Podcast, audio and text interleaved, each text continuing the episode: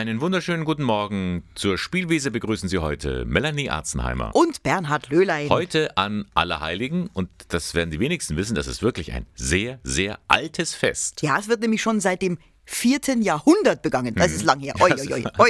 Genau, an diesem Tag denkt die Kirche vor allem an Männer und Frauen, die für ihren Glauben in den Tod gegangen sind. Die sogenannten Märtyrer.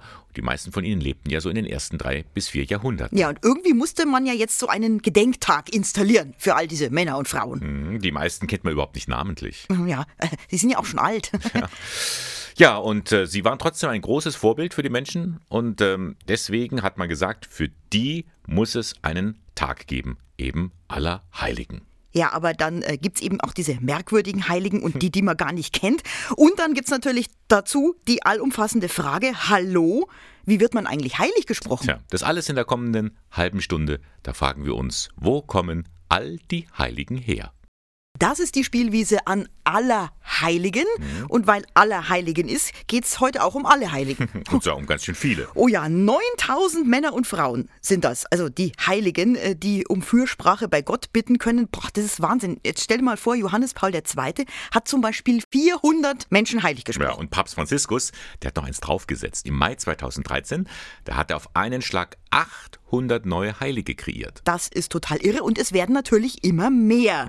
Und im Vatikan ist bei so einer Heiligsprechung ordentlich was los, also außerhalb von Corona-Zeiten natürlich. Das äh, weiß auch Rom-Korrespondent Burkhard Jürgens. Vor allem, wenn diese Heiligen noch nicht lange tot sind. Wann der meiste Rummel war, wie man heilig gesprochen wird und Warum im Prinzip jeder irgendwie heilig sein kann, der Vatikan-Insider weiß es und Sabine Just hat mit ihm gesprochen. Johannes Paul II. hat äh, sozusagen eine neue Epoche eingeführt. Also unter seinem Pontifikat wurden über 480 Heiligsprechungen durchgeführt. Das war mehr als in den vier Jahrhunderten vorher. Und äh, auch Franziskus hat mächtig nachgelegt mit einer kollektiven Heiligsprechung beispielsweise, die wenig bekannt ist, aber wo 800 Personen auf einmal heilig gesprochen wurden. Burkhard Jürgens ist als langjähriger Vatikankorrespondent immer hautnah dabei, wenn Männer und Frauen zur Ehre der Altäre erhoben werden. Denn das macht der Papst in Rom. Bei jeder Heiligsprechung ist im Vatikan ordentlich was los. Vor allem, wenn es um Menschen geht, die viele noch zu Lebzeiten kannten. Aber wie wird man eigentlich heilig? Erstmal kommt die Seligsprechung, erklärt der Journalist und Theologe.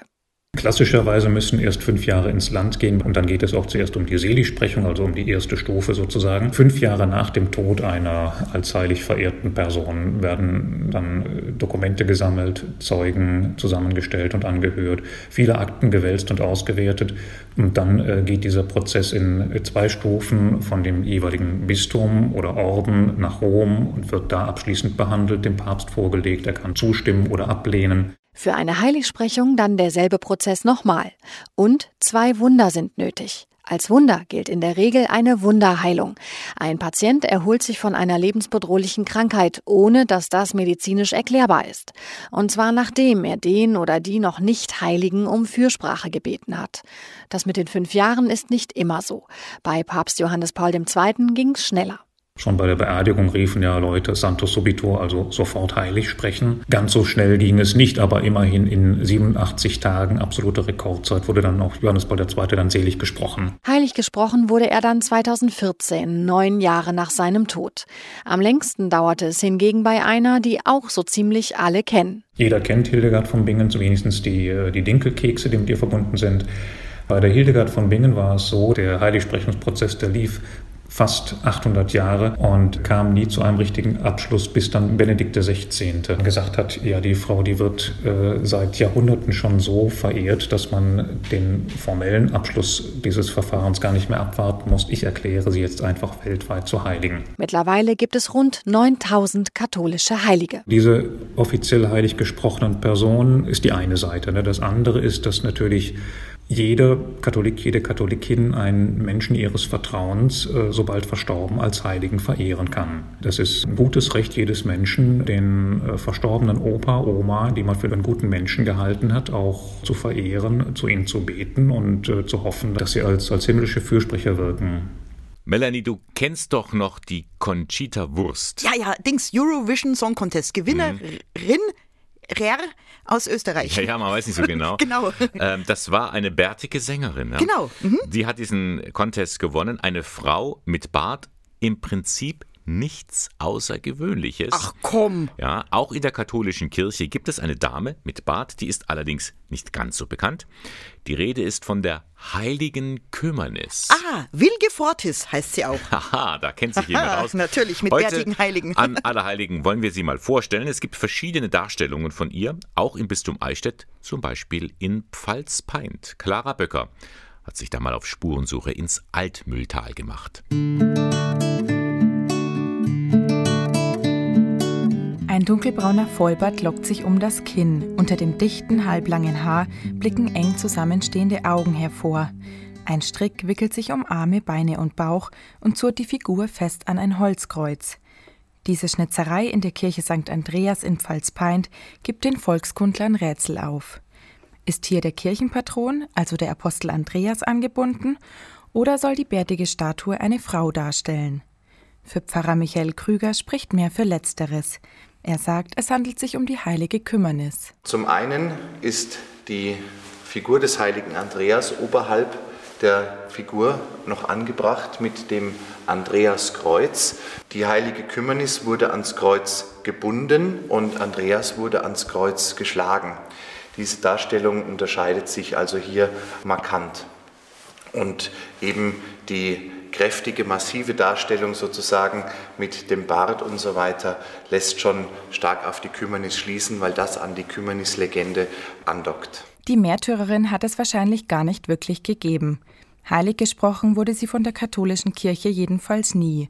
Im Volksglauben hat sich ihre Geschichte aber dennoch verbreitet. Der Legende nach sei die heilige Kümmernis ein junges Mädchen gewesen, das sich ganz Christus schenken wollte, das eben nicht heiraten wollte und in ihrer Not, weil der Vater sie zur Hochzeit drängte, habe sie zum Herrn gebeten, er möge ihr ein Aussehen verleihen, das Bewerber oder Freier abschreckt. Und es sei ihr dann also ein solcher Bart gewachsen, sie hätte ein so starkes maskulines Aussehen bekommen. Und daraufhin habe dann ihr eigener Vater sie foltern lassen und eben den Tod am Kreuz erleiden lassen. Ursprünglich kommt die Legende wohl aus den Niederlanden. Schriftliche Aufzeichnungen reichen bis ins 15. Jahrhundert zurück. Über das Rheinland kam die Geschichte der heiligen Kümmernis nach Süddeutschland und Österreich. Heute ist sie vor allem noch in Tirol bekannt. Weitere Legenden ranken sich um die bärtige Dame, die sogar die Gebrüder Grimm zu einer Erzählung inspirierte. In ihrem Märchen von der heiligen Frau Kümmernis hilft sie einem armen Spielmann. Der kommt in eine Kirche und kniet vor ihrem Bildnis. Die Heilige, die auf dem Bild goldene Pantoffel trägt, lässt einen ihrer Schuhe zu ihm herunterfallen. Der Spielmann ist plötzlich reich, wird des Diebstahls bezichtigt und soll gehängt werden. Sein letzter Wunsch ist es, noch einmal vor dem Bild in der Kirche spielen zu dürfen. Als er sein Lied anstimmt, wirft ihm die heilige Kümmernis ihren zweiten Schuh zu. Damit ist bewiesen, dass der Spielmann nicht gestohlen hat. Er darf unversehrt davonziehen.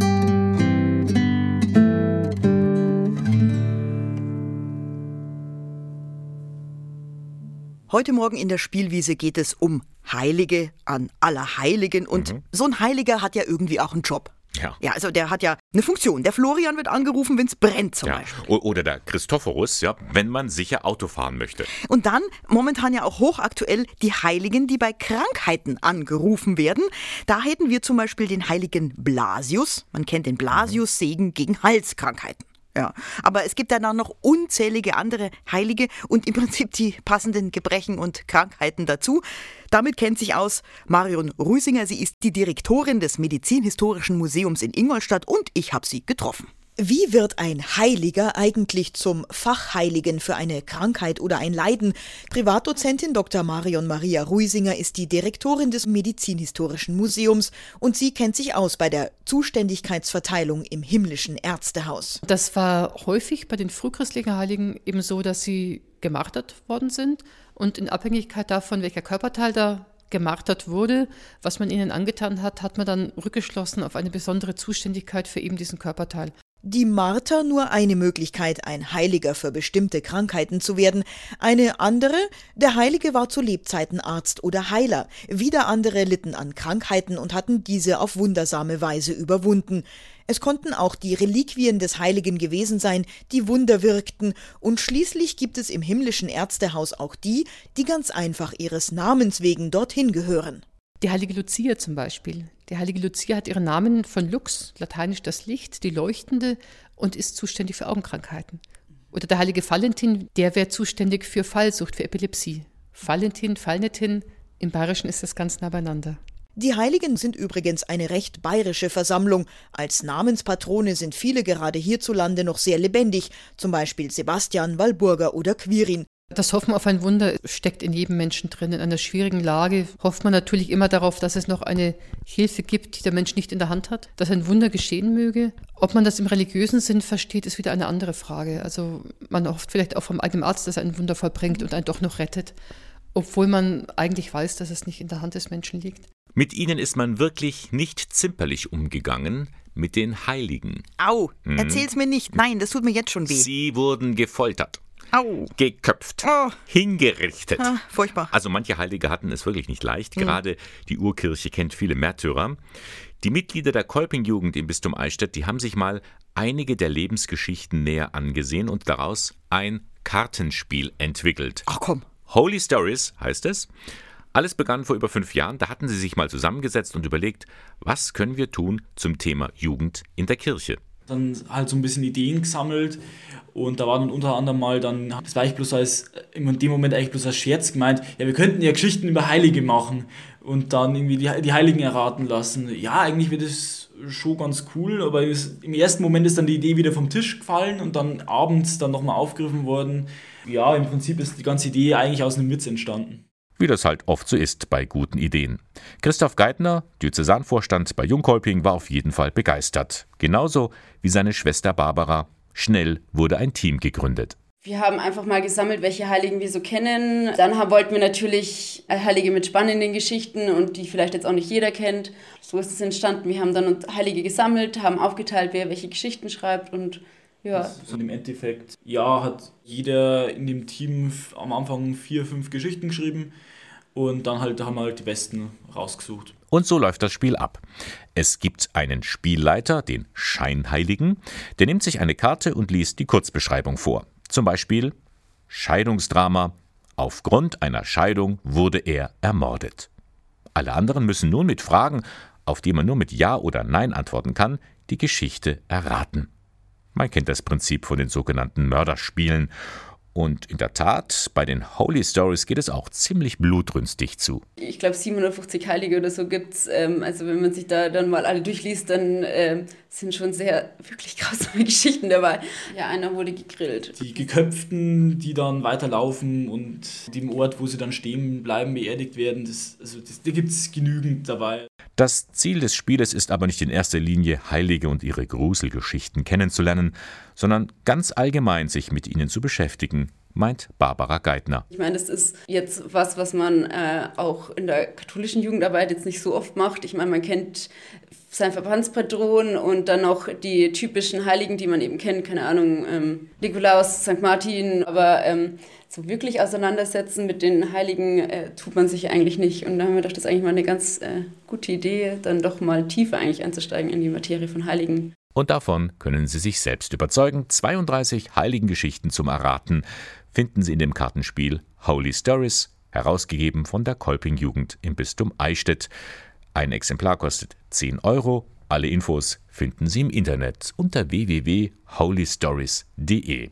Und das war die Spielwiese an aller Heiligen. Haben wir was dazugelernt? Haben wir. Also wirklich, wenn Sie auch noch mal dazulernen wollen und es Ihnen zu schnell ging, einfach reinklicken und nachhören unter www.radiok1.de. Da gibt es die Spielwiese zum Nachhören und die Spielwiese zum Vorhören, die gibt es noch nicht. Da müssen Sie nächsten Sonntag wieder einschalten. Genau, dann gibt es eine neue Ausgabe mit Bernhard Löhlein und mit Melanie Arzenheimer.